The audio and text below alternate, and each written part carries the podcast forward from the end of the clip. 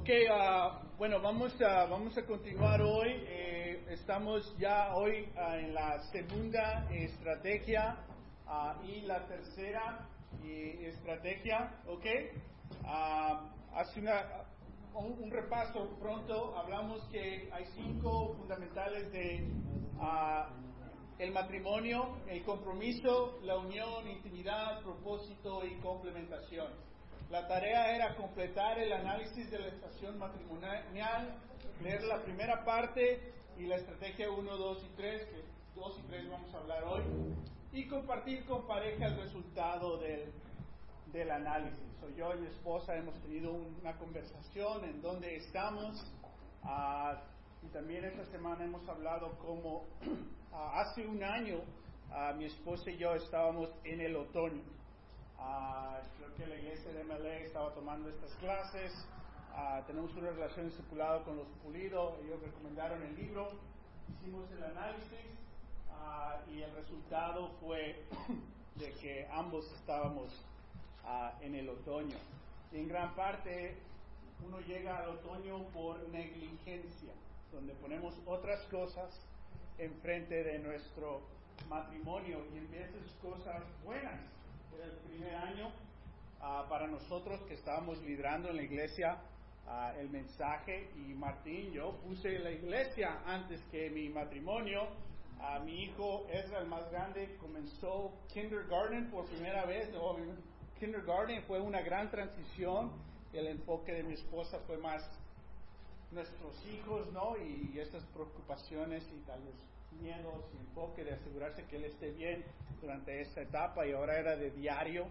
Uh, entonces, hicimos la iglesia y a nuestros hijos y hubo negligencia de uno a otro y fácilmente llegamos al, uh, al otoño. Amén. Entonces, es muy importante reconocer, admitir dónde estamos para poder salir, salir de ahí. ¿Ok?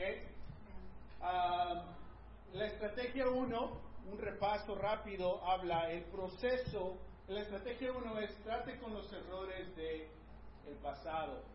El proceso de identificar errores del pasado requiere tiempo y esfuerzo. Entonces, para los que estamos en otoño, los que estamos en invierno, no olviden que requiere tiempo y esfuerzo. No, no. Tal vez hace una semana sintieron, oh, sí, estamos ahí, ah, ya no lo sientes, pero todavía es la verdad. entonces requiere tiempo y esfuerzo.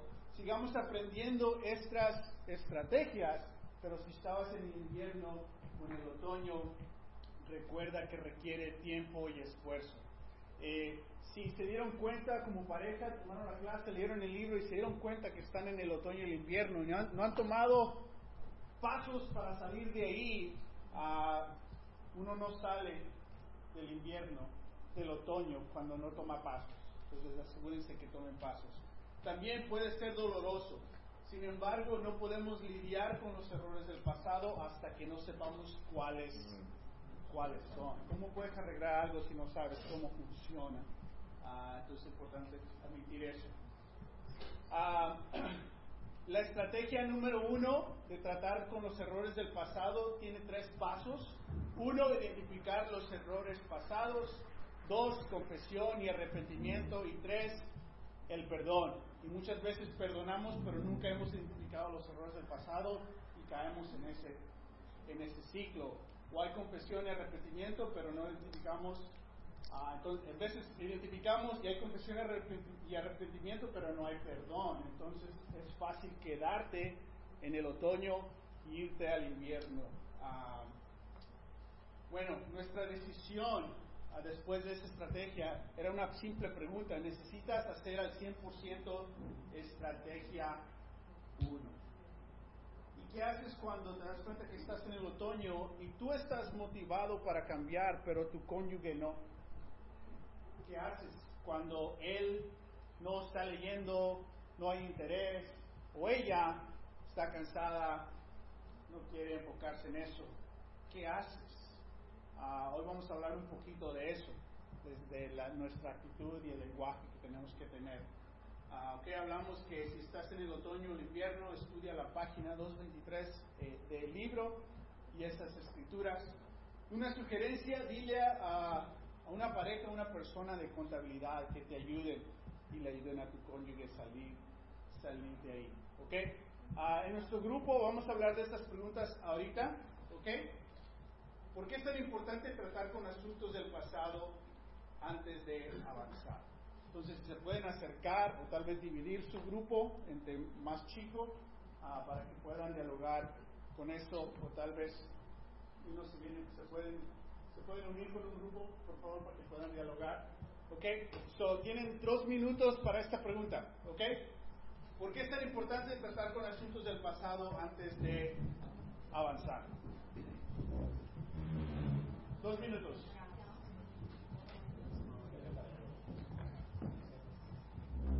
Tal vez todos no van a compartir, pero la idea es repasar. ¿Ok?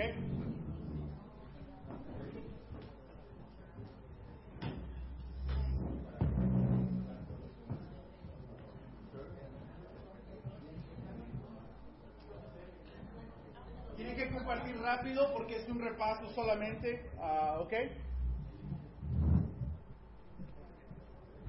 Es tan importante tratar con asuntos del pasado antes de avanzar.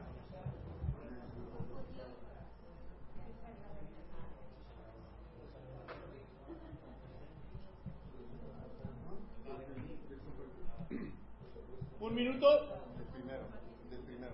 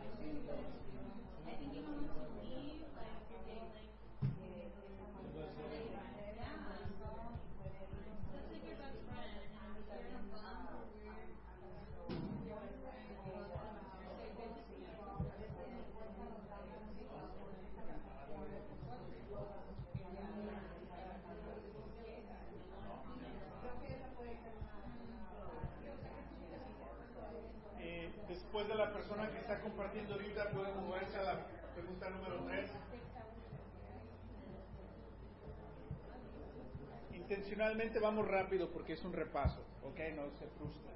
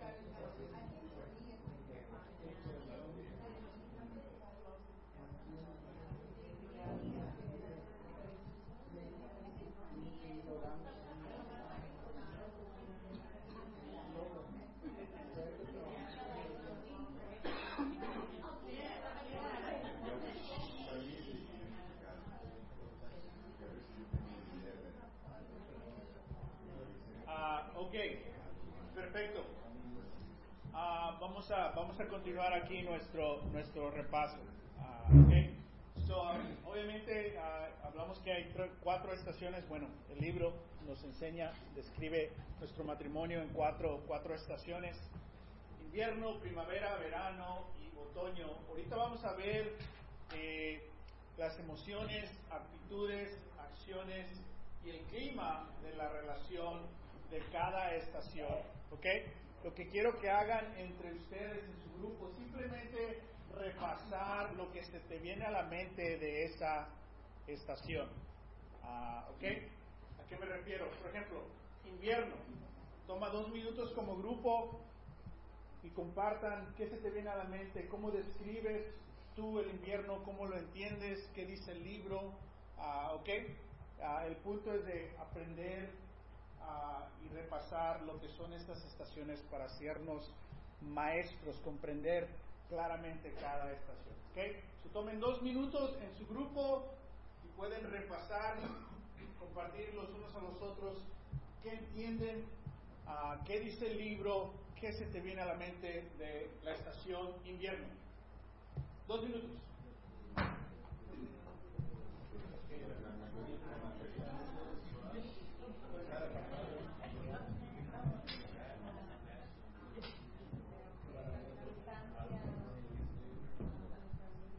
Obviamente, si no han leído, no inventen, mejor escuchen. ¿Ok?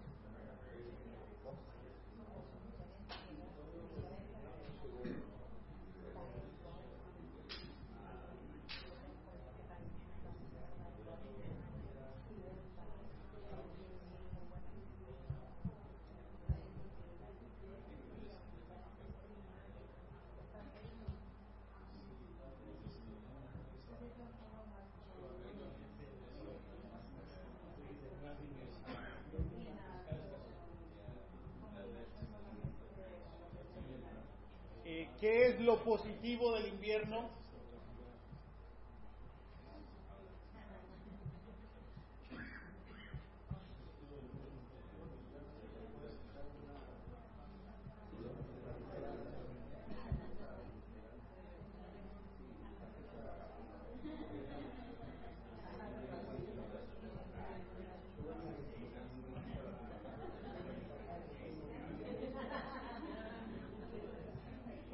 Vamos a movernos a la otra, a la otra estación.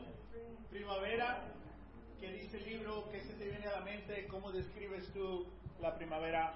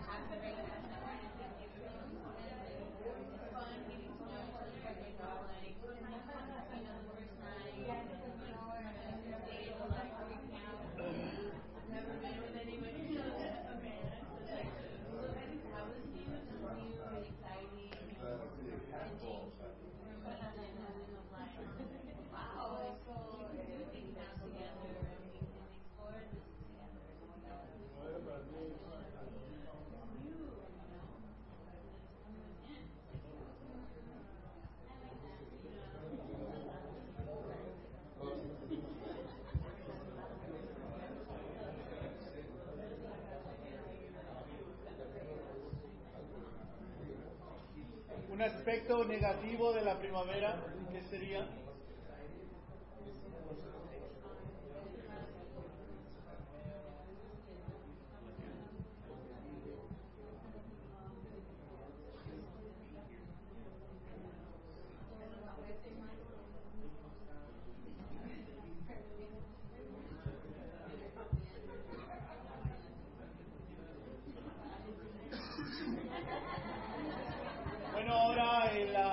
verano. ¿Qué dice el libro? ¿Cómo lo entiendes? ¿Cómo lo describes tú lo que es el verano?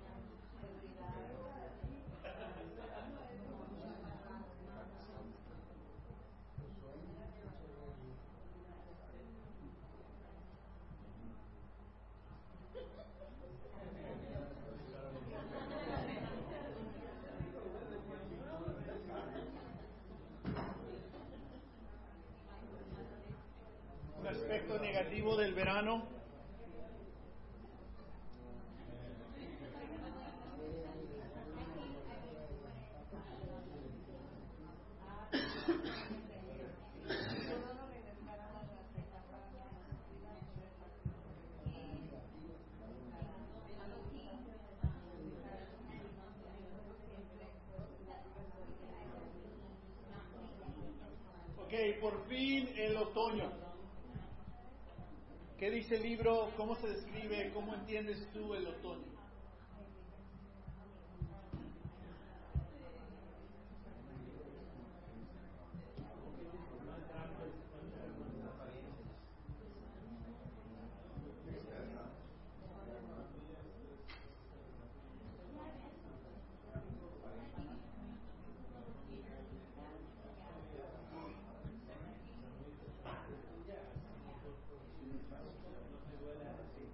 ¿Qué es algo positivo del otoño?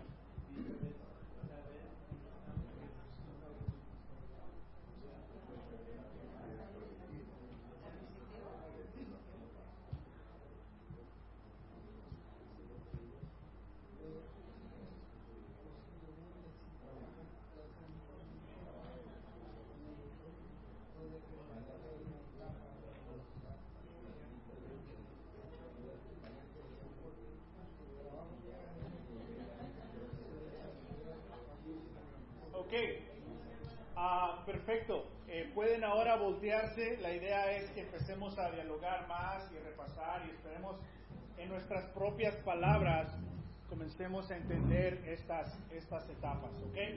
Ah, ahora, les hago esta pregunta eh, en nuestro repaso aquí. ¿Qué serían una palabra eh, que describe la primavera?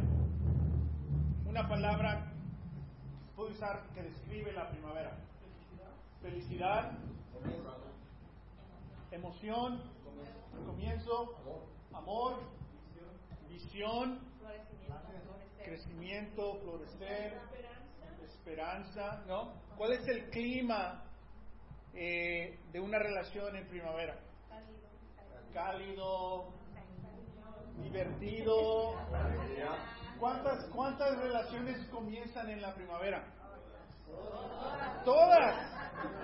Todas comienzan en la primavera, ¿no? No estamos en los días de que te vas a casar con esta persona. Pero también, me imagino que después hubo primavera ahí, ¿no? Porque se casaron. Ah, una palabra que describe el invierno. Frialdad. Separación. Soledad. Soledad. Indiferencia. Indiferencia eh, mis abuelos, eh, su estación por años y años y años y años fue el invierno. Totalmente separación. Y en esos días no, no te divorcias, pero en tu corazón te divorcias. Ah, y muchos de nosotros crecimos con esos ejemplos de un matrimonio en, en invierno. ¿Qué sigue después del invierno si no sales del invierno? Si no sales del invierno, si no, si no usas estrategia 1 para salir de ahí, ¿qué sigue? invierno. Si estás en el invierno y no sales del invierno, ¿qué sigue? Separación, divorcio, no hay arreglo, no hay olvido. ¿Y qué buscas? Otro, otra primavera. Ah, y hay una, ah, hay una estadística que dice eh, el libro que cuando te divorcias y te casas de nuevo, eh, creo que es el 60% de ese segundo matrimonio acaba otra vez en divorcio. Y si te casas por tercera vez, ah, es como el 70 o el 80%. 75%, gracias. Ah, y no es necesariamente la persona, es de que, como vamos a ver hoy, no hay un cambio de actitud, no hay una estrategia ah, y simplemente buscas esas emociones de primavera ah, que nunca fueron diseñados para ser para siempre ah, y buscas otro minuto. Okay. Eh, ¿qué, qué, qué, palabra podemos utilizar para describir el verano? Gozo, estabilidad, estabilidad seguridad, madurez, seguridad, aceptación, diversión. Para mí la palabra es confianza. Sabiduría. Sabiduría. Ah, ok. Ah, el otoño. negligencia, Negligencia. Ah, miedo. Ah, ¿Por qué es inseguridad? ¿Por qué el otoño, de acuerdo al ministro, es la estación más peligrosa? Permanecer. porque te puedes permanecer ahí. Todavía hay ciertos aspectos de verano en otoño ah, y es más una apariencia. Ah, amén. Ah, y no sientes la urgencia del invierno. En el otoño todavía te conformas y puedes quedarte ahí por mucho, por mucho año. El invierno te cansas, ya estuvo. Ah, en el otoño puedes estar ahí mucho, mucho tiempo. Entonces los que están en el otoño, por favor escuchen esto, porque tú piensas si no tienes un plan vas a salir en próximos meses. No. Ah, entonces si no haces nada, eh, no estás escuchando el ánimo del Espíritu Santo que quiere rescatarte de ahí. Bueno, vamos a continuar hoy ah, con esta estrategia número dos. La estrategia número dos es elige una actitud de ganador. El libro compara una un atleta, ¿no? Que tiene una actitud de, de- ganar.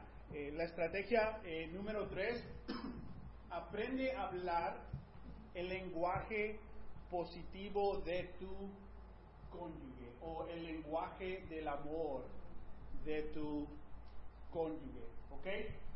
Algo importante, una fórmula que nos da el libro, es importante recordarla, es que las emociones moderadas por el razonamiento guiado por la verdad llevan a qué? Acción constructiva. Dejemos que la verdad guíe siempre. Porque la verdad te afecta tu razonamiento, te lidera tu razonamiento. Y tu razonamiento liderado por verdad guía tus emociones y te lleva a tener pasos y acción constructiva. No hay acusación ahí, hay apoyo, ah, hay humildad, queremos salir de aquí. Ah. Lo contrario es obviamente peor, ¿no? Cuando dejas que las emociones lideren tu razonamiento. Te dejas llegar a conclusiones basado en lo que sientes. Es que tú siempre eres, es que tú. Y de eso, y ese, ese razonamiento liderado por emociones te lleva a cambiar la verdad. Y te lleva a acción contraproductiva. Quieres hablar y te peleas, ¿sabes? Y tratas de hablar de las finanzas. No vamos a hablar de las finanzas. Mejor hay que ir a. Es tu checking, checking. Contraproductiva a cuando somos liderados por eh, las emociones. Entonces dejemos que la verdad nos guíe. Entonces, si ya estamos en semana número 3, si no has hecho, no has hecho tu análisis, ah, hazlo, por favor. No te quedes atrás. Ah, ¿Ok? Eh, a ver. Hoy vamos a hablar del poder de estas dos estrategias. Ah, se murió mi des- A ver si lo pueden escuchar. Y vamos a ver este video que describe un poco el poder de nuestra actitud y del tono de nuestras palabras. I think we should have taken a left at the river. Tarzan, no. Where Tarzan go? Tarzan does not go where Tarzan go. Hey, excuse me, do you know where the waterfall is? Waterfall? Me, Tarzan, king of jungle. Why don't you want to If you're a couple, you fight over directions. That's what you do. If you want to save 15% or more in car insurance, you switch to Geico. It's what you do. Vemos ahí a, a, a Tarzán ¿no? y a su cónyuge ah, peleando, la actitud que ellos tienen, ¿no? A Tarzán que no quiere buscar dirección, a la mujer quejándose, peleando, hay inseguridad, y después avanzan y él grita en su oído, ¿no? Pero bueno, ah, pero muchas veces podemos hablar así. Ah, bueno, estrategia número dos, elige una actitud de ganador. ¿Qué dice, qué dice el, libro? El libro dice, lo que pensamos ejerce gran influencia en lo que hacemos. No es ningún misterio eso, es obvio, pero la pregunta es, ¿cuáles son tus pensamientos más negativos con tu cónyuge? ¿Cuáles son los pensamientos más oscuros, vergonzosos contra tu cónyuge? Lo que pensamos ejerce gran influencia en lo que, lo que hacemos. Una pregunta que nos tenemos que hacer como discípulos es, ¿a quién le dices tus pensamientos? Porque muchas veces si no, si no nos somos abiertos de esos pensamientos o esas tentaciones, se quedan ahí y sin querer queriendo se plantan en emociones, en razonamiento y manipulas cambias la verdad. Y no dices nada, pero hay algo que te irrita y ocurre y sale. Ese dragón. ¿Sí me explico? Entonces, hoy vamos a hablar de esta estrategia de lo importante tener una actitud positiva con nuestro cónyuge. Ah, ¿Ok? Ah, en este capítulo, el, el- autor quiere ayudarle a desarrollar su ah, potencial, debería de ser ahí, ah, para pensar en forma positiva, el cual lo llevará a un gran éxito en su matrimonio. ¿Quién quiere éxito en su matrimonio? Todos nosotros. ¿Qué necesitamos? Una actitud de ganador, una actitud positiva, y eso lo dice en la página eh, 94. Eh, tienes que hacerte esta pregunta. Tu actitud es parte del problema. Todos tenemos problemas, irritaciones, pero como hemos visto es fácil decir y ver lo que hace, no hace, ha hecho, no ha hecho tu cónyuge. Pero hace una semana hablamos de la importancia que nos dice Jesús de sacar la viga, take the plank out of your own eye. En, esta, en este aspecto vamos a hablar de tu actitud. ¿Es tu actitud parte del problema? Entonces tu actitud puede ser parte de la, de la solución, ¿no? Entonces vamos a hablar aquí de esto. Entonces el libro habla de dos, dos parejas, Diego y Sarita, y Luis y Nina. Y tristemente ambos pierden a un hijo. Ah, una, una pareja eh, pierde a su hijo de nueve años, una pareja pierde a su hija de siete años, ah, pero nos dice como una pareja inmediatamente se comienzan a acusar y echarle la culpa a la otra pareja. Ah, y como meses después se reúne otra vez con ellos y aún se están diciendo ese tape, no, ese, esa grabación de que no, es que esta persona, aquella persona, y finalmente ah, concluye esa relación en, en divorcio. Sin embargo, la otra pareja que perdió lo mismo, lo, que todos tememos, ¿no? la pérdida de un hijo, eh, pero ambos desde el comienzo tuvieron una actitud de apoyarse los unos a los otros ah, y cómo eh, se animaron los unos a los otros y pudieron salir adelante. Entonces, Él nos enseña cómo la diferencia que puede hacer nuestra actitud en una situación tan, tan trágica. Ah, también habla el libro de una cosmovisión cristiano, ¿no? La cosmovisión cristiana, o cristiano, eh, que en inglés sería un world view, cómo ves el mundo a través de los ojos de Dios, a través de la palabra, filtras todo mentalmente, emocionalmente, basado en las escrituras.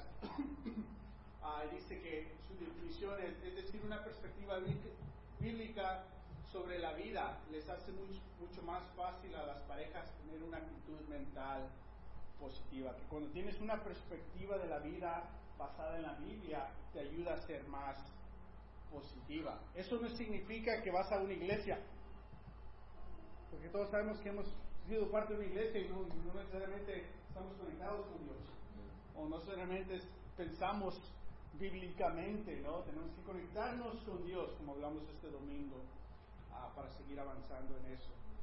Entonces, ah, él describe el- la cosmovisión ah, cristiano de esta manera. Cada ser humano está hecho a la imagen de Dios y por lo tanto es extremadamente valioso. Dios ha dotado, debería decir, a cada persona de dones singulares. Cada persona tiene un papel único de desempeñar ah, en la vida. Eh, cuatro, el matrimonio es el plan de Dios. Esposos y esposas son el complemento el uno para el otro.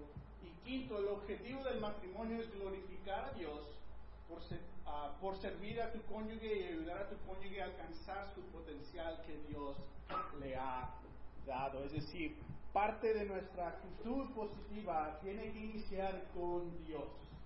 Hay tanta literatura, tantos eventos, tantos videos de pensamiento positivo, ¿no?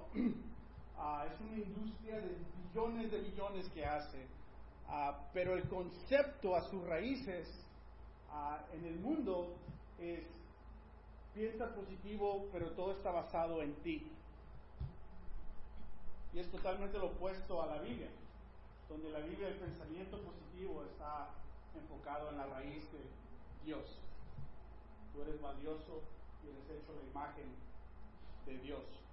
Esos dos conceptos tienen el mismo título, pensamiento positivo, pero son totalmente opuestos.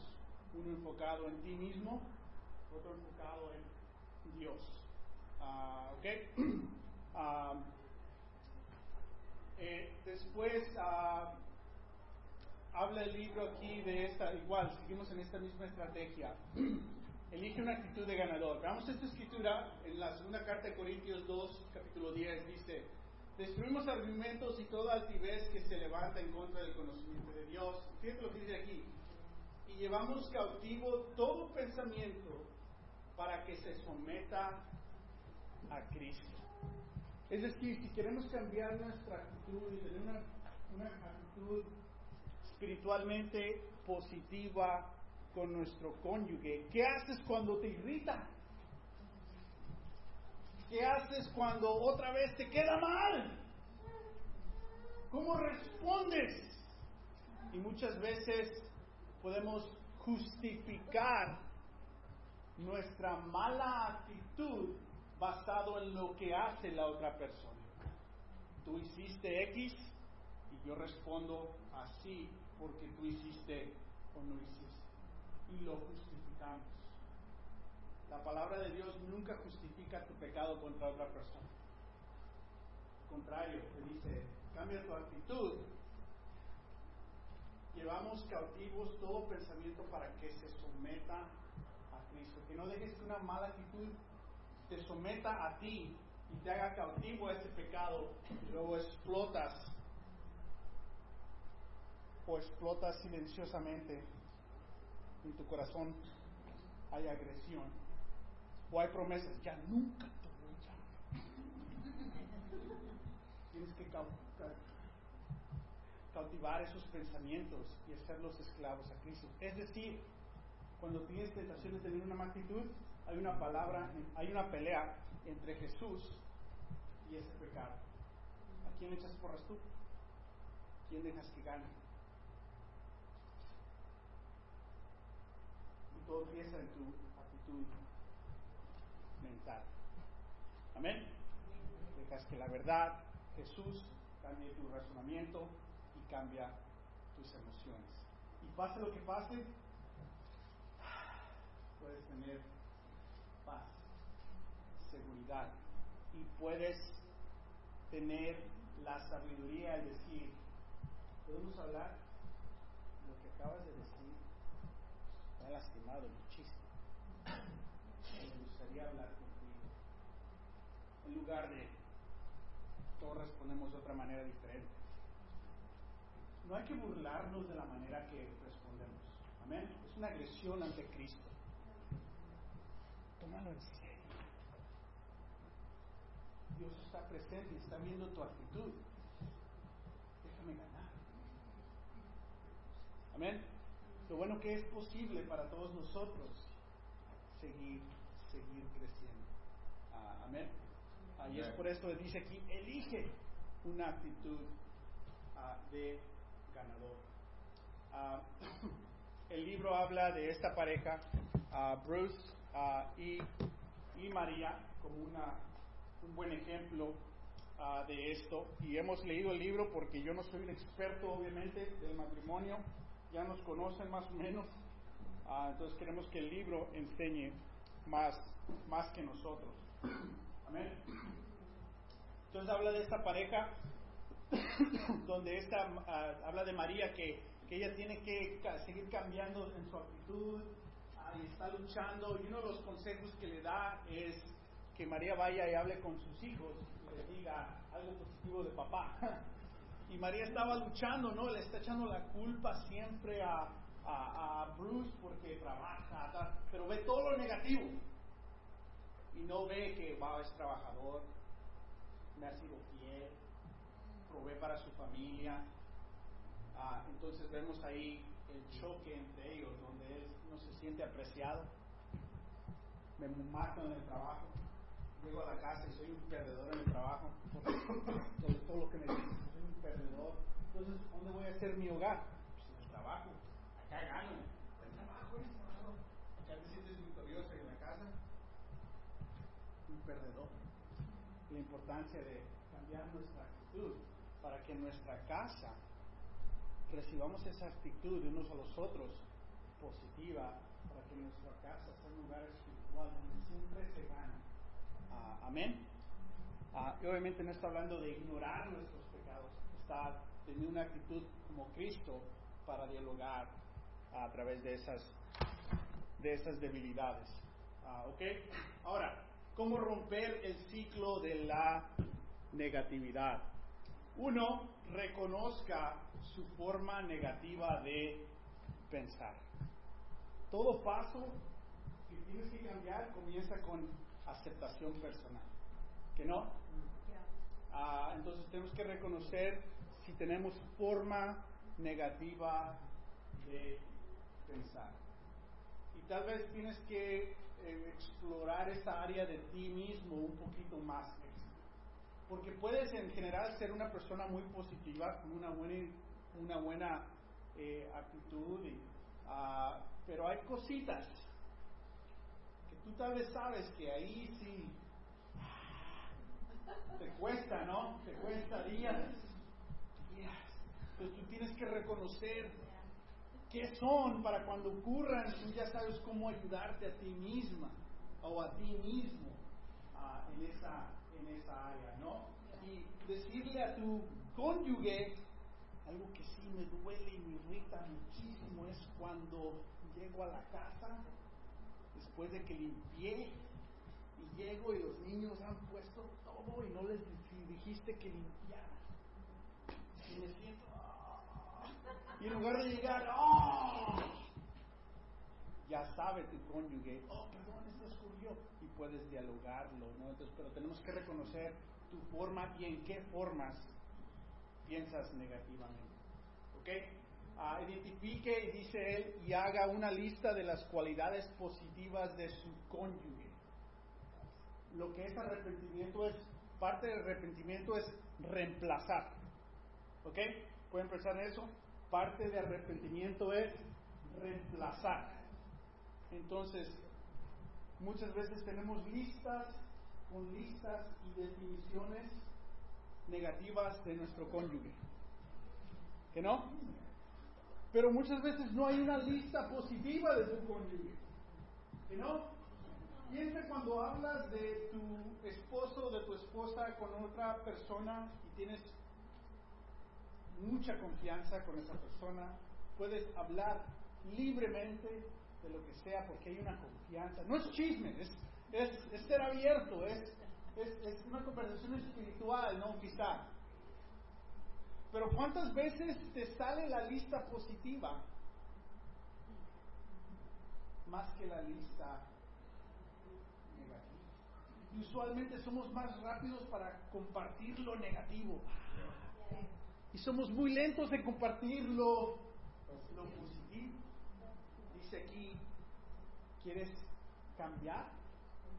Tienes que empezar a hacer listas. En tu teléfono, papel. Usa mucho el papel. ¿Que no? Es una clave.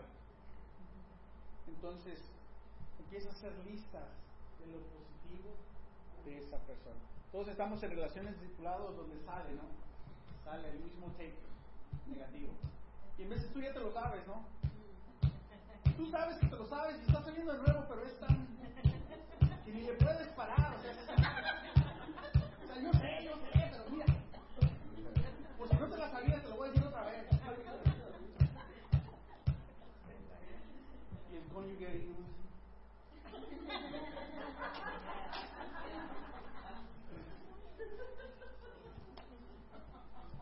Pero no hay algo positivo. ¿Dónde está la, la, lo positivo? De decir, wow, Alex mi esposo, hija, Pero a veces sale lo positivo cuando hemos cometido un error y estamos ahí disculpándonos, ¿verdad? No, tiene que, tenemos que ser uh, ágiles, espiritualmente positivos, una actitud de ser, de, de, de, de decir las cualidades de tu persona. Si digo, pon cinco cosas, debilidades de tu cónyuge.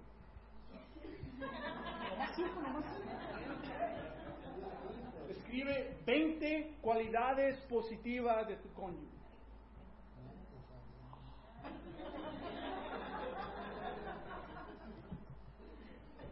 Pasen la 15 y dijiste lo mismo como cuatro veces. Nos cuesta. Entonces tenemos que trabajar en tener una actitud positiva. ¿Amén? Se están burlando, pero me dijeron que está tocando el corazón y lo van a hacer. Aprenda a enfocarse en las cualidades positivas de su cónyuge. Es decir, que las ves y las puedes notar. Wow. Aguardaste los trastes después de lavar. Muchísimas gracias. Lugar de que aguardaste los trastes pero no sacaste la basura. Tengo que hacer todo. Si me explico, hay una diferencia. Ah, eh, para hombre auténtico hemos hablado de la importancia de los primeros 30 minutos que entras a tu casa. A servir, a ayudar, a conectar. Las esposas, sí, tus 30 minutos. Igual, igual. Pídale a Dios que le dé una perspectiva bíblica de su cónyuge. Esta está muy, muy profunda. Puedes leer Efesios 5. ¿Qué espera Jesús, esposas, de ti en cómo veas a tu esposo? ¿Qué espera, esposos, de ti en cómo veas a tu esposa? Pídele a Dios te va a responder diciéndote Efesios 5. ¿Lo puedes leer? Exprese su, su predicación, no. Su, ¿qué es? Apreciación, gracias, creo que la cambié en una y no en esta. Apreciación de su cónyuge en forma que verbal, no de que él sabe, él sabe, ella sabe, ella sabe. No, no, no, dile, dile. Esposos, ¿a poco no? Queremos que nos digan nuestra esposa. No cuando, ah, qué bien que, que ahora sí te peinaste. No, de fin, algo extra, algo positivo. Hacemos bien. ¿No? Recuerdo una vez ah, estábamos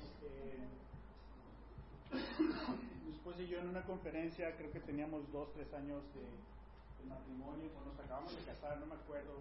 Estábamos en Washington, en Seattle, Washington, en una conferencia, ah, y se sube el predicador y está hablando, está animando a su esposa, y dice, antes de subir, mi esposa me dijo, tú eres mi, mi predicador favorito y estoy contigo, Dios está contigo, y él se subió todo, ah, y recuerdo estar sentado y me sentí tan triste y enojado con mi esposa.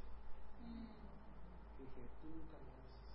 No le dije a ella, después tenemos una tiempo discipulado, le dije a nuestra pareja de discipulado, es que ella nunca, nunca me dice eso, lo que dijo Scott Green, nunca, mi esposa nunca. Y, y me sentí tan enojado, irritado con mi esposa. Y obviamente en el discipulado, se me discipuló, de que comparte lo que sientes con tu esposa con una actitud positiva, pero nunca compares a tu esposa con otra esposa. Hace como 14 años, ahí está en ese cerebrito. Amén. Nunca comparar en mi corazón o verbalmente a mi esposa con otra esposa, es mi esposa. ¿Sí me explico? Y tengo que expresar lo que siento sin acusar. A mí me gustaría que me digas más de esto. Ahorita vamos a hablar del lenguaje. ¿Amén? Pero lo importante de expresar lo, lo positivo. Es una buena lista también para nuestros hijos. ¿Ok? Proverbios 18, 21. La vida y la muerte dependen de la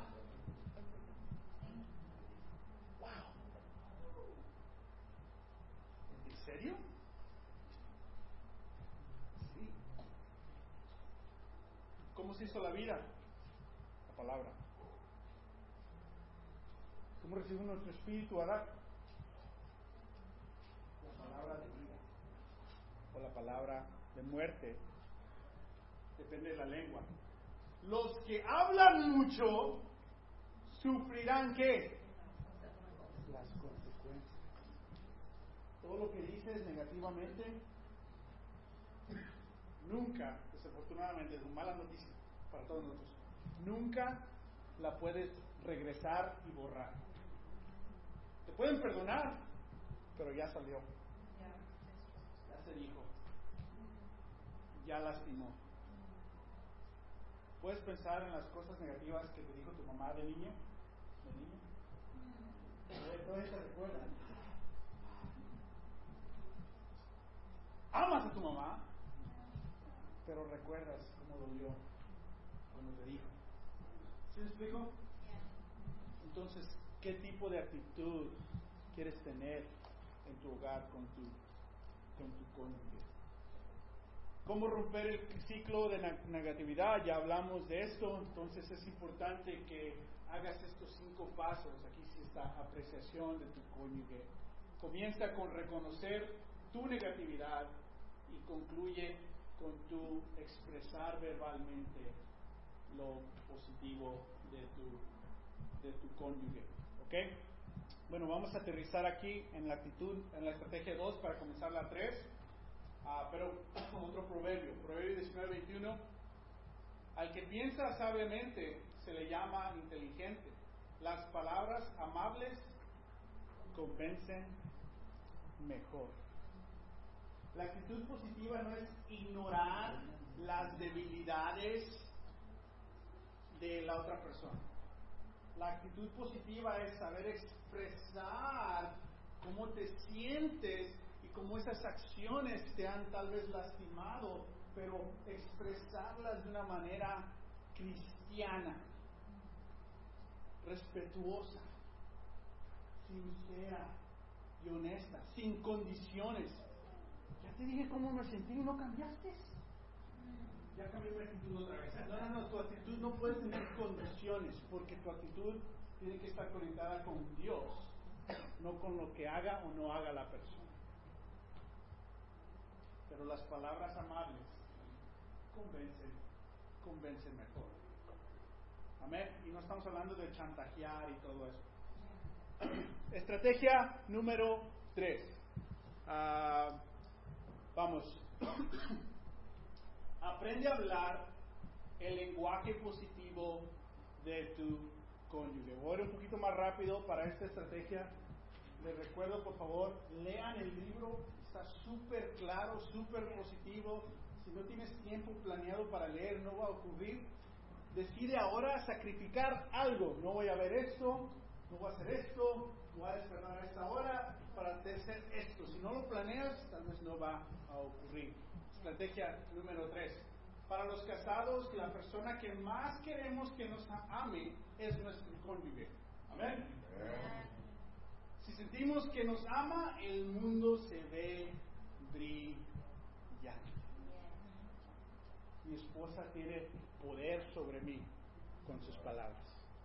Si estamos en verano, me siento confiado de que ella tiene poder sobre mí. Confío que su verdad me va a hacer mejor. Confío que su honestidad me va a ayudar. ¿Me explico? Ya. Por eso queremos llegar al verano, pues. Ah, entonces, vamos a hablar esto. Hay más definiciones aquí que vamos a ver. Ah, dice el libro, cuando el amor emocional se evapora, los matrimonios se deslizan al otoño y luego al invierno. Por el contrario, cuando el amor emocional es ah, reavivado, las cálidas brisas de la primavera y el verano retornan a la unión. Y después del libro, este hombre experto, ¿no? Eh, nos describe emocionalmente, biológicamente, cómo funcionan las emociones del amor. Cómo hay diferentes etapas que todo humano, diferentes emociones que sentimos eh, como, como humanos, y las describe en este libro. Eh, y le dice él la naturaleza del amor emocional. Y obviamente él habla que hay un sobreénfasis en la en el amor emocional, ¿no? Todas las canciones se hablan del amor, ah, todo está enfocado en la emoción, especialmente aquí en los Estados Unidos, tenemos que tener cuidado. Tiene su lugar, pero no es solo esto. Pero bueno, habla de la naturaleza del amor emocional. Dice que la primera etapa, dice, él llama los ah, estre- estremecimientos, ah, dice él. Que básicamente eso es cuando te dan las mariposas en el estómago, cuando, cuando solo quieres estar con él, solo quieres estar con ella, ¿no? No- los manos nos estaban hace unas semanas, ¿no? Nos estaban compartiendo cuando se conocieron, ¿no? Y cuando, cuando llegaba Chuy ahí a, a ¿no? Al. Ah, pero todos tenemos esa historia, ¿no? Donde, nos veíamos perfectos. Y alguien nos decía algo negativo de esa persona. ¿Y tú qué? ¿Por qué me quiere robar la felicidad? Estamos obsesionados emocionalmente con esa persona. Y ves fallas, pero no importa, porque tú tienes una visión. Ah, hay sentimientos eufóricos. Y esto no requiere mucho esfuerzo. Nadie te tiene que mo- motivar a pedir perdón porque, ¿qué, qué- ¿sabes qué sentí? No estos sentimientos eufóricos, ¿no? Ah, es obviamente emociones de, de la primavera. Ah, y después llega una segunda etapa emocional, donde los sentimientos comienzan a descolocarse. O sea, ya, ya pasaron, eh, descolorarse, ya pasaron ciertas cosas, ya pasó cierto tiempo, ya vivieron cosas y, ya, ya empiezas a irritar un poquito. Y, antes antes me explico, hay diferentes cosas. Ahí la, la ilusión de la perfección ya no está. Oye, mi mamá tenía razón. Empezamos a ver esas debilidades, ¿no? Las diferencias ahora son obvias. Y comienza la irritación y tal vez la duda.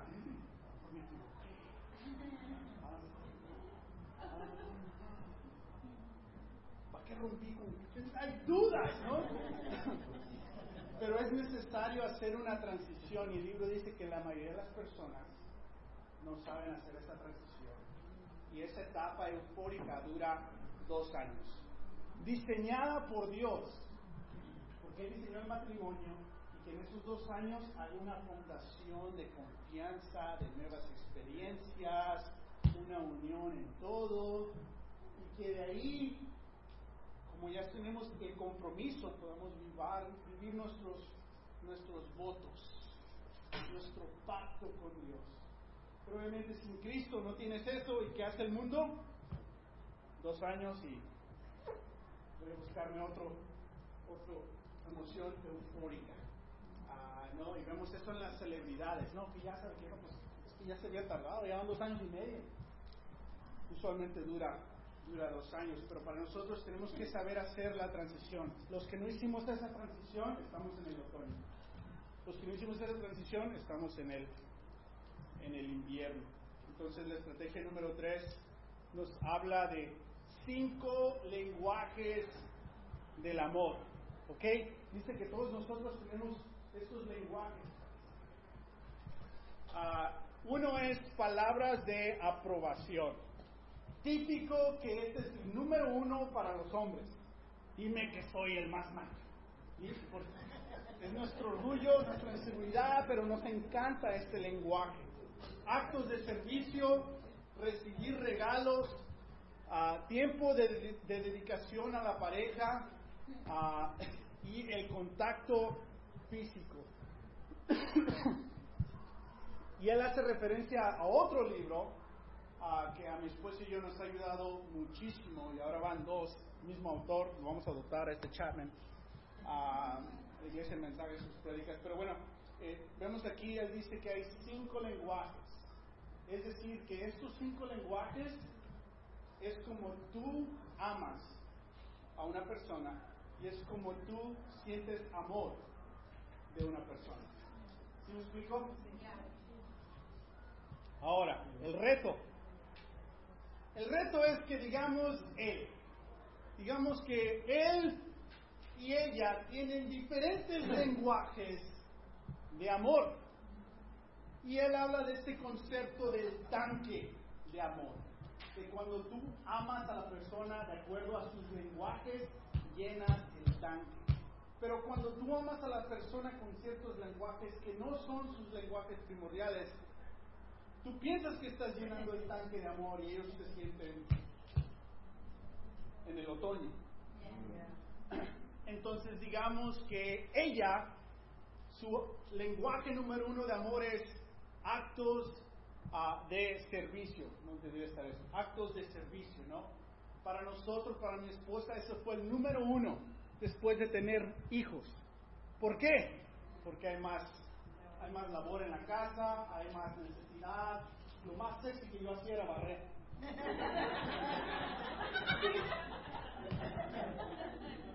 Lavando los trastes y wow, qué guapo.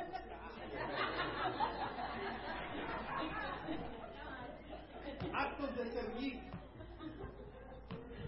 Para él es palabras de aprobación y contacto físico. Abrázame, bésame, aviéntame la cama. O sea, estamos todos casados, ¿no? Ah, contacto, contacto físico. Acaríciame el pelo, sacúdeme eh, la caspa. Eh, tiempo, y pone que ella tenga tiempo de dedicación a la persona, es, es, tiempo personal, no está la tele, no hay nada, estamos solos, no hay teléfono, no hay niños, estamos juntos platicando, pasando un tiempo.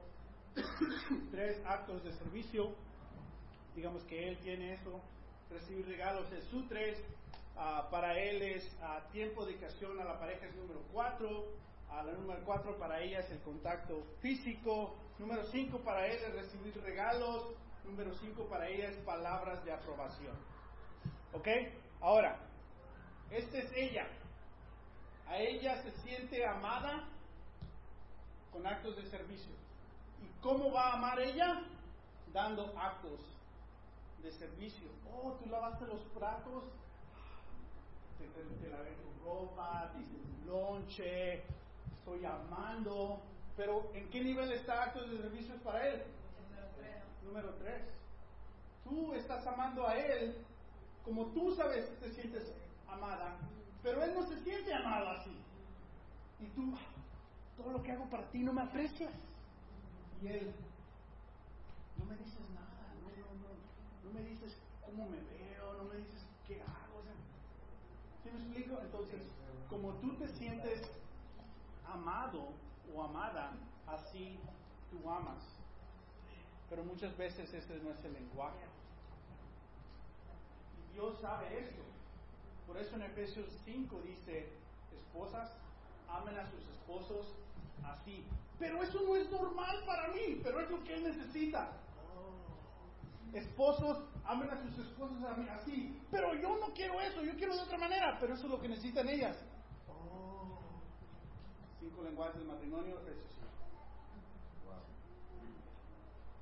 Entonces es importante para nosotros que tú conozcas tus propios lenguajes, pero más importante, tú conozcas los lenguajes de tu pareja y decidas amar a tu pareja de acuerdo a sus lenguajes. Recibir regalos. Número 5, ¿no? Número 3 para ella. Eh, te traje un regalo. Oh, gracias.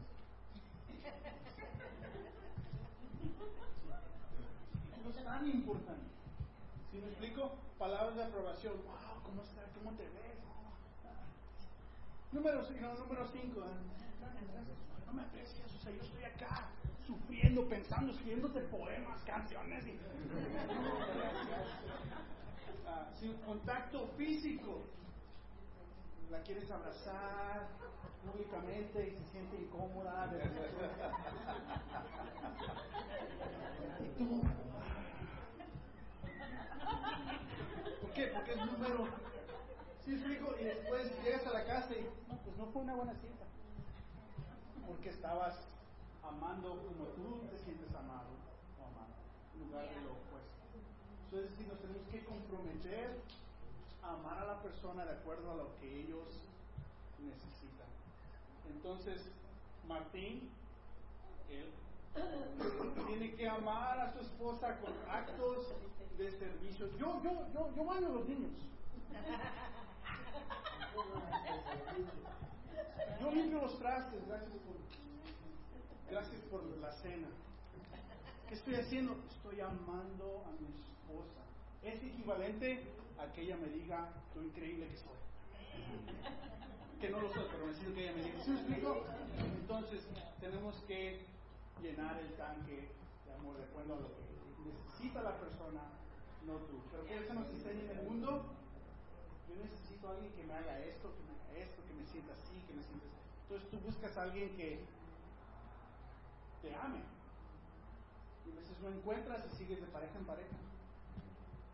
No te comprometes a amar a esa persona como Dios la diseñó. Es lo que Dios, lo que Dios desea.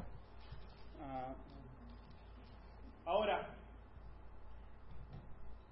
siempre hay una, hay una alarma ahí atrás, fire, ¿sí la ven? Mira. ¿Para qué es? Si hay un fuego, ¿no? Todos salgamos rápido. So, peligro. Si no lidiamos con el pasado utilizando estrategia número uno. Si ves algo, no, pues la estrategia uno se me hizo difícil, pero me encantó la estrategia 2 y me encantó la estrategia 3. Estamos en el otoño y el invierno, pero estrategia 1, mucho, mucho trabajo. Mejor cambio mi actitud, no veo los errores del pasado. Mejor te amo de acuerdo a tu lenguaje y no tengo que perdonar ni confesar ni eso. Peligro. Si te brincas la estrategia número 1 y utilizas estrategia 2 y 3 sin la 1, será temporal y se convertirá en sarcasmo. Porque todo está herido, todo está herida y tu actitud será temporal porque no hay perdón. ¿Sí me explico? Y, ese, y esos esfuerzos se van a convertir, ah, ya vienes otra vez con tus paladitas, se convierten en sarcasmo. El sarcasmo es burla o ironía mordaz, hiriente y humillante. Literalmente significa arrancar la carne. Entonces tenemos que atrapar esa mala actitud cuando te sale el sarcasmo de tu cónyuge. Y es sarcasmo, es burla, es broma. No, es que ya sabes que tú. Indirectas es otra palabra. Si te sale eso, es que necesitas estrategia número uno. Tienes heridas que no has perdonado. ¿Sí me explico? ¿Qué dice la escritura? Lucas 6, 45. El hombre bueno dice cosas buenas porque el bien está en su corazón. Y el hombre malo dice cosas malas porque el mal está en su corazón. Pues de lo que abunda en su corazón habla su boca. Si constante- constantemente te estás burlando de tu cónyuge y hay sarcasmo de lo que no hace, lo que hace, donde ya no es una conversación, es, se repite ese tono, dice el corazón que eso está en tu, dice la palabra que eso está en tu corazón y por eso sigue saliendo.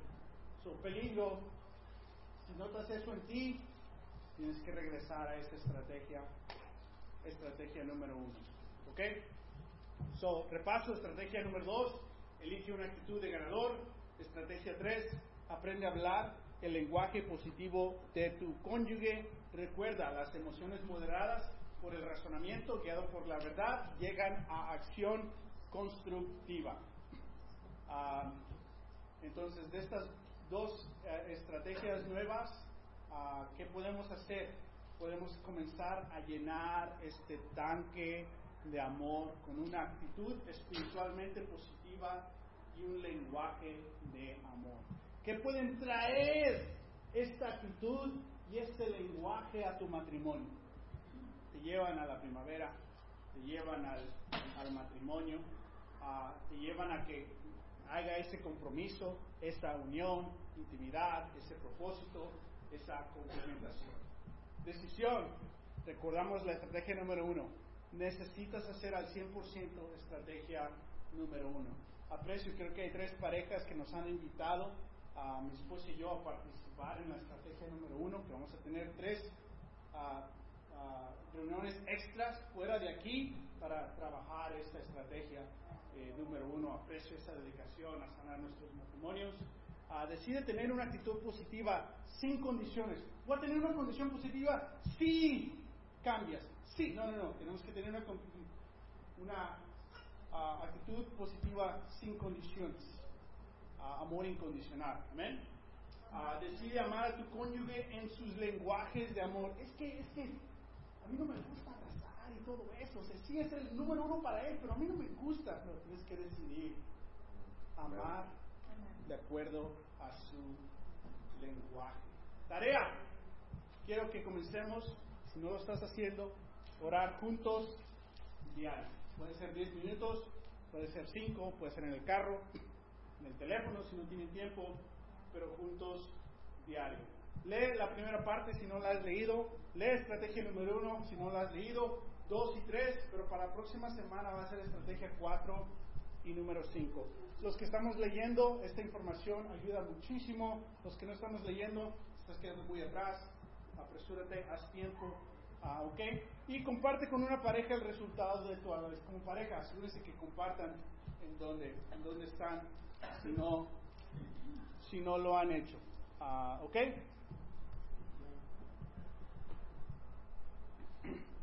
Tenemos eh, cuatro minutos. Si pueden hablar eh, con una persona, si está tu pareja aquí o no, a estas tres, dos preguntas. ¿Ok? Los errores más comunes que cometen las parejas consisten en permitir que las emociones negativas dicten su comportamiento. Eso es lo que dice el libro. La pregunta es, ¿por qué es uno de los errores más comunes que cometemos? ¿Ok? Fácil. Dos, dice el libro, tenemos lenguajes de amor quizá diferentes a los de nuestro cónyuge.